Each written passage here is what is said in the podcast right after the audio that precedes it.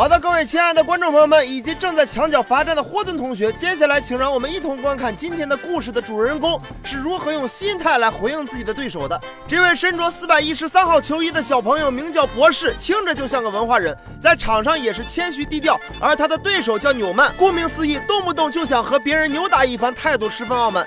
你看比赛刚刚开始，他就要上去扭人家胳膊，而且嘴里也不闲着。对面听好了，我是个喜欢唱跳 rap 和篮球的个人练习生。rap 是啥知道不？就是你看这个篮板，它有长有宽；你看这个球，它有大有远。伴随纽曼口念 rap，轻轻一跳，皮球穿篮过网。黑人小伙用挑衅的方式解释出什么叫做唱跳 rap 和篮球。但这怎么看都是流氓会武术，谁也拦不住。尽管暂时落后，博士却坐怀不乱。他强任他强，清风佛山岗，他横由他横，明月照大江。我瞅你一脸淡定，是不是不相信我在美国校队打篮球？来来来，给你见识一下啥叫人气巨星 music。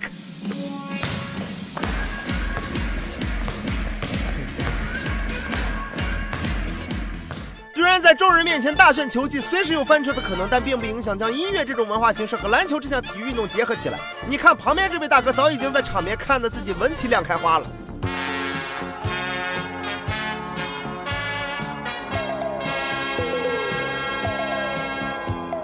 三三十而立，四十不惑。纽曼，你是五十八岁变坦克吧？你啥意思？你就差在篮球场上跳广场舞了。你这是说我老呗？你见过有这么灵活的大爷？你看我再给你投个三分，哎妈，就这准星，简直就是科比在世，乔丹重生。你说的这俩现在都还活着呢。而随着纽曼三分命中，场上比分变为了六十比六十三。不过落后的博士很快就以奇人之道还治奇人之身，三分线外投篮命中。